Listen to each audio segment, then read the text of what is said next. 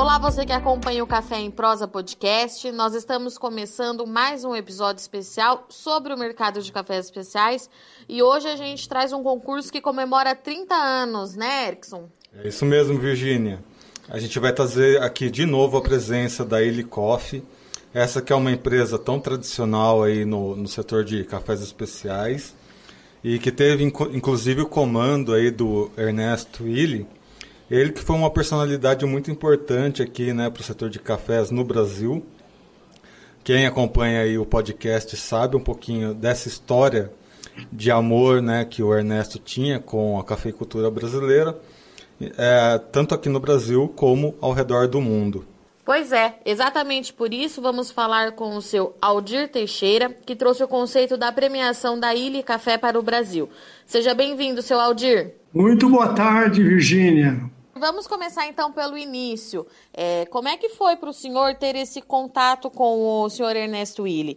É, nas histórias que a gente ouve por aí, que a gente que contaram para a gente aqui no podcast, ele era é, um grande entusiasta da cafeicultura brasileira e eu queria saber do senhor como é que foi trazer o prêmio Willi é, para o país e o quanto esse convívio com o senhor Ernesto com o senhor Ernesto te inspirou na jornada pelo mundo do café especial? Bom, como você sabe, a Ilha Café é uma torrefadora de café italiana e ela utiliza café de vários países. São nove países que compõem o blend da Ilha e é, o Brasil é um deles.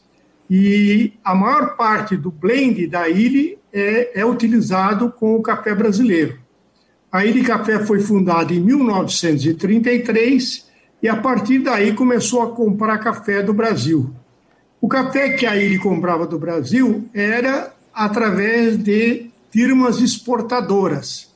Só que no final da década de 80, a Ilha Café não estava encontrando o café brasileiro para formar o seu blend.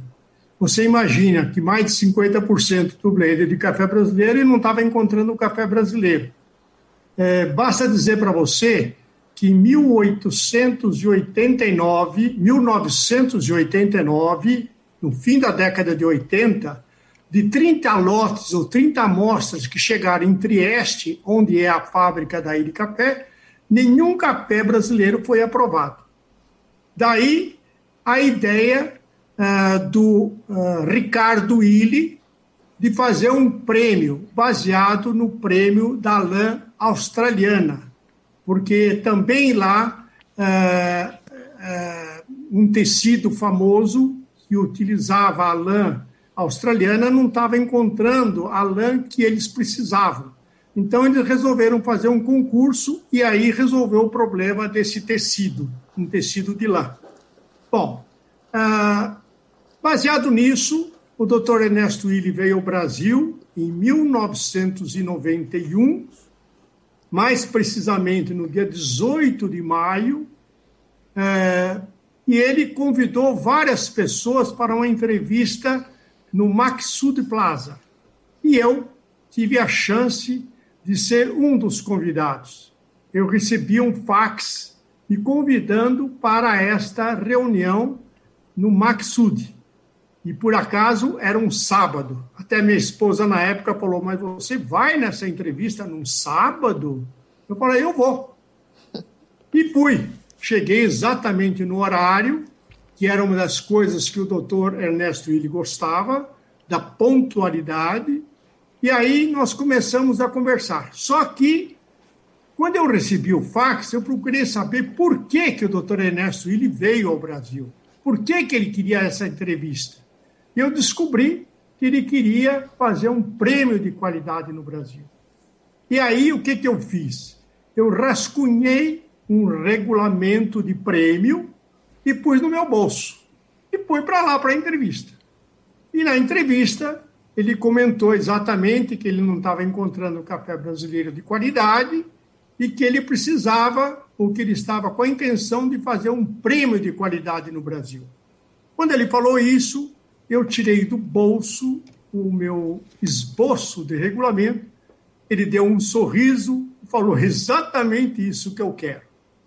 Então, a partir de 1991, já no primeiro ano, já nesse primeiro uh, ano de contato, já fizemos o primeiro prêmio, na época chamava Prêmio Brasil, eh, prêmio Brasil de Qualidade para Expresso. E uh, uh, já fizemos esse primeiro prêmio em 1991. Bom, A partir daí, nunca mais a Ilha teve problema de qualidade. Sempre ela encontrou qualidade, a qualidade do café expresso que ela precisava. Para você ter uma ideia, o expresso revela coisas que muitas vezes o café de filtro não revela. O café expresso, você analisa o corpo, a acidez, a amargura, a doçura e o aroma. Então, se o café é bom, ele fica muito bom na boca, aquilo que nós chamamos de aftertaste. Quer dizer, o café fica muito gostoso na boca. Mas se ele for ruim, é melhor não tomar. Então, essa, essa foi a, a vinda do Dr. Illy eh, no Brasil com essa missão de realizar um prêmio de qualidade. Só que ele não queria só um prêmio, ele queria mais. Ele queria fazer o prêmio ele queria passar a comprar diretamente do produtor, não mais através de firmas exportadoras, e pagar um preço melhor pela qualidade do café. Pela sua história, né? É, até hoje se passaram 30 anos, né? E nesses 30 anos o Brasil mudou muito. A gente passou de um perfil uh, de importador, né? A gente dependia muito de alimentos estrangeiros e tudo mais, para um país com foco em exportação, que é o que a gente viu principalmente ano passado, né? Foi aquela pujança toda. E, inclusive, a questão da qualidade no Brasil mudou muito ao longo desses 30 anos. Ah, como é que vocês perceberam essas mudanças, né? esses avanços ah, industriais e de qualidade e de perfil ah, da cafeicultura ao longo dos concursos que vocês fizeram? É, você pode perceber o seguinte: o café brasileiro é, e o, o Brasil é o maior exportador e o maior produtor mundial até hoje. Mas naquela época, o Brasil vendia quantidade, ele vendia café commodity. E é, o produtor não tinha interesse em fazer alguma coisa a mais, porque o preço que ele obtinha era o mesmo, se ele produzisse um café bom ou se ele produzisse um café ruim. Foi a partir do prêmio que o produtor percebeu que se ele produzisse um café melhor, e o café é, arábica é, de qualidade, ele é de boa qualidade, seja qual for a região de produção, quando ele está na árvore. Depois é que muitas vezes se estragam o café. Então, se o produtor percebia que ele recebia mais, ele passou a tomar mais cuidado. E, com isso, todos os outros produtores começaram a perceber isso, e também as outras empresas. Um exemplo muito típico é que o, o, a marca Café do Cerrado surgiu depois do prêmio da Ilha, porque eles perceberam que na região do Cerrado tinha café de qualidade. Até então, era só café volume, era só café commodity, era café tipo 6 para melhor. O café ilha não, o café ilha é um café de alta qualidade. É, e seu Aldir, a gente vem acompanhando é, que o produtor de café brasileiro ele tem avançado, é cada vez mais tem se interessado, ele está mais capitalizado, ele tem se interessado em produzir esse café com mais qualidade, ele vem buscando isso. É, Para participar do, do concurso, quais que são os critérios necessários? E eu queria saber do senhor se é exclusivo para o café expresso. O que, que o senhor pode explicar para a gente? O que, que o produtor precisa fazer é, para poder participar do concurso da ilha? É, ele precisa produzir e preparar um café de qualidade. Ele pode mandar o café para inscrição, tem uma quantidade, um volume, mais ou menos um quilo e meio de café, que ele manda para o endereço que nós determinamos. O café tem que ser tipo 3 para melhor, isso significa que ele tem que ter no máximo 12 defeitos, tem que ter bom aspecto, seca boa, com 11% de umidade então, é, essas são as características básicas. E aí, nós recebemos a amostra do café cru, nós torramos, nós fazemos a análise, e se o café está dentro das características que nós queremos, nós compramos. Ou, se ele mandar para o prêmio, se tiver dentro das características, o café é aprovado. Então, é, o café expresso, e é só para café expresso, porque o, o, o expresso, como eu disse, é um amplificador. Se o café é muito bom, ele vai enaltecer, ele vai mostrar essas características na xícara. Né? Então, o produtor hoje já sabe o, o, como produzir um café, porque nós temos técnicos que vamos ao campo e orientamos o produtor. E quando nós compramos um café ou quando nós analisamos um café, nós sempre damos uma resposta para o produtor. Isso é uma coisa difícil, porque é, nós dizemos para ele se o café é bom e se o café é ruim, por que, que é ruim, aonde ele está errando, para que ele possa corrigir e na próxima vez ele possa melhorar. Então, uh, o prêmio é uma valorização do produtor. Ele se sente honrado de ter um diploma, de ter um, um troféu, de ter uh, sido classificado entre os melhores cafés do Brasil. É, e seu Aldir, é, falando um pouquinho ainda sobre isso, é, no que que eu, quais são as maiores dificuldades que a gente tem no Brasil ainda para produzir esse café especial? Onde que o produtor ainda pode estar tá cometendo é, algum erro? Qual é a orientação assim de produção que o senhor tem? Como que o senhor avalia esse cenário? É, você tem razão. O café arábica, cereja na árvore é de excelente qualidade, seja qual for a região de produção. O que você precisa é que esse café cereja, que está de boa qualidade na árvore, chega de boa qualidade na xícara. E aí tem muitas etapas que o produtor, às vezes, ele comete falhas. Por exemplo, ele começa a colher antes da hora. Ele começa a colher com muitos verdes. Ora, o verde é um café adstringente, é um café que não tem aroma, um café que denigre a qualidade. Depois, ele tem que preparar esse café no mesmo dia da colheita. Ele não pode deixar esse café amontoado de um dia para o outro.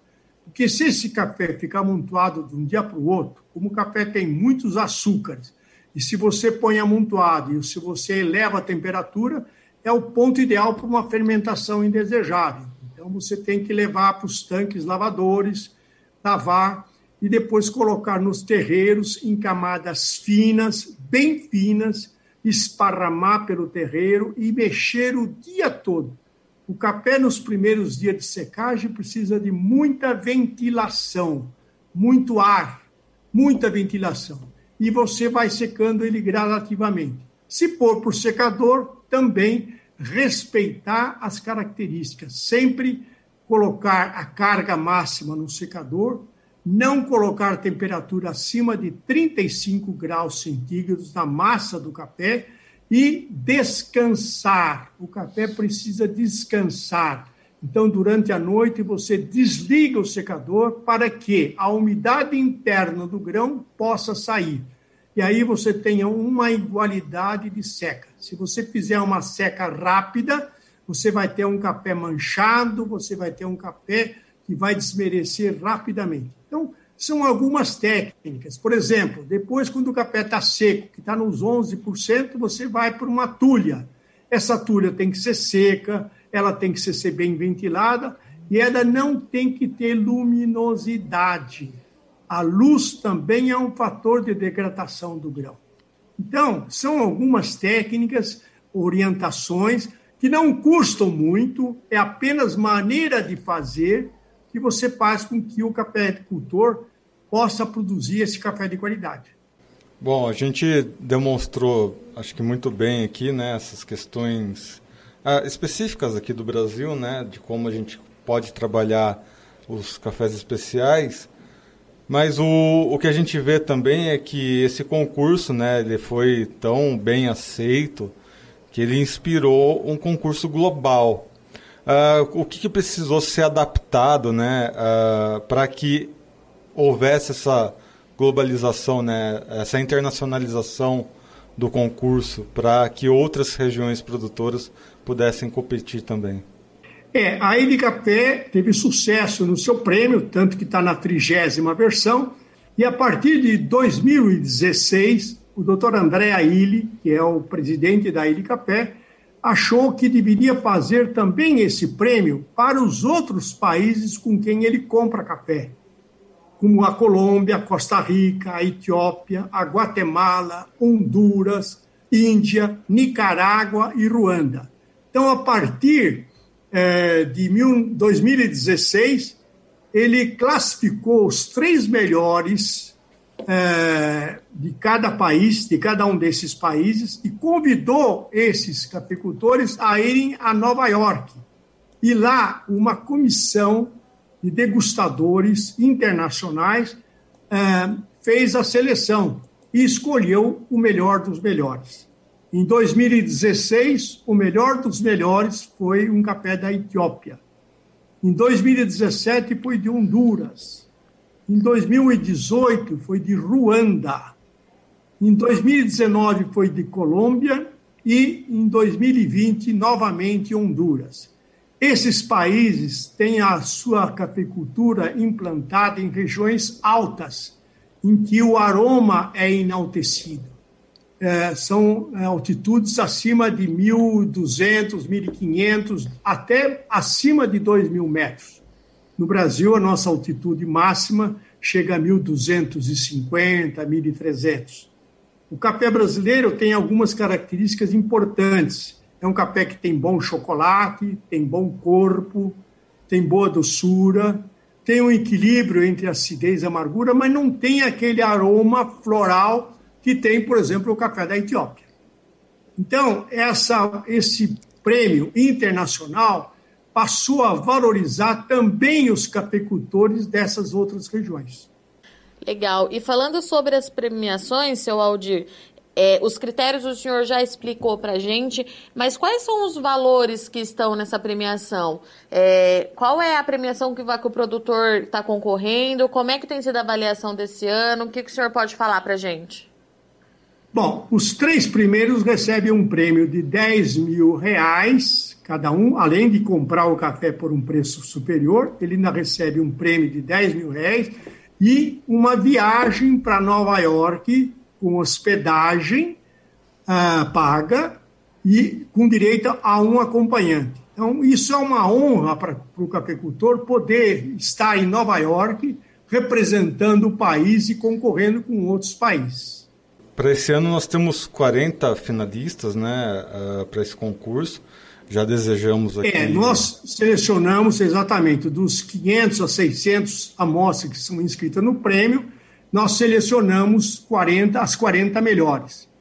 E das 40 melhores, depois nós fazemos a análise e selecionamos as seis melhores. Cada uma tem direito a um prêmio. Só que eu, inclusive, sou o presidente da Comissão Julgadora do Café no Brasil, fiz uma, uma, uma, uma recomendação especial para o doutor Ernesto Willi naquela época. Eu só participaria do prêmio se eu não soubesse de quem é o café e da região em que o café é produzido. Então, para vocês terem uma ideia, todas as amostras que nós recebemos são classificadas por número.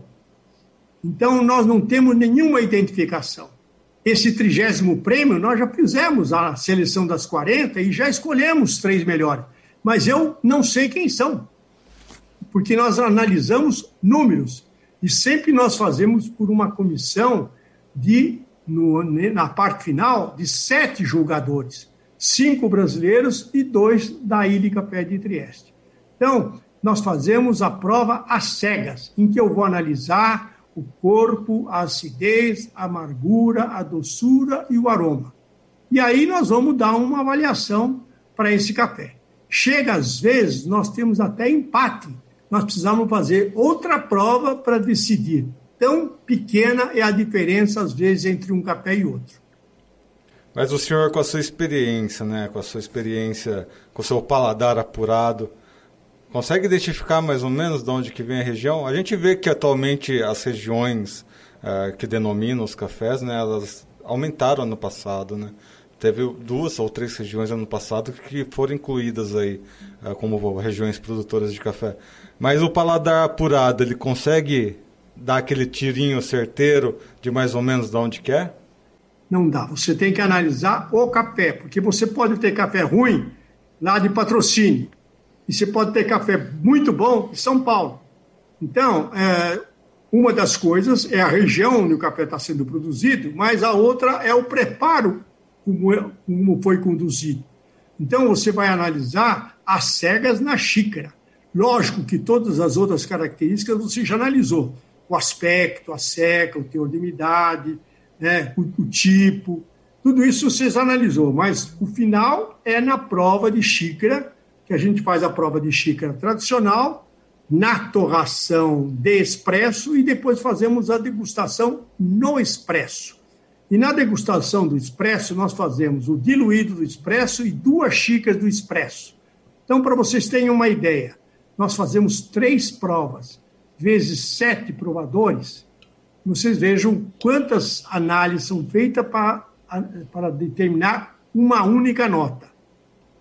Então, nós temos certeza do resultado que nós damos, porque se você for ver a literatura, dizem que a prova de xícara é subjetiva.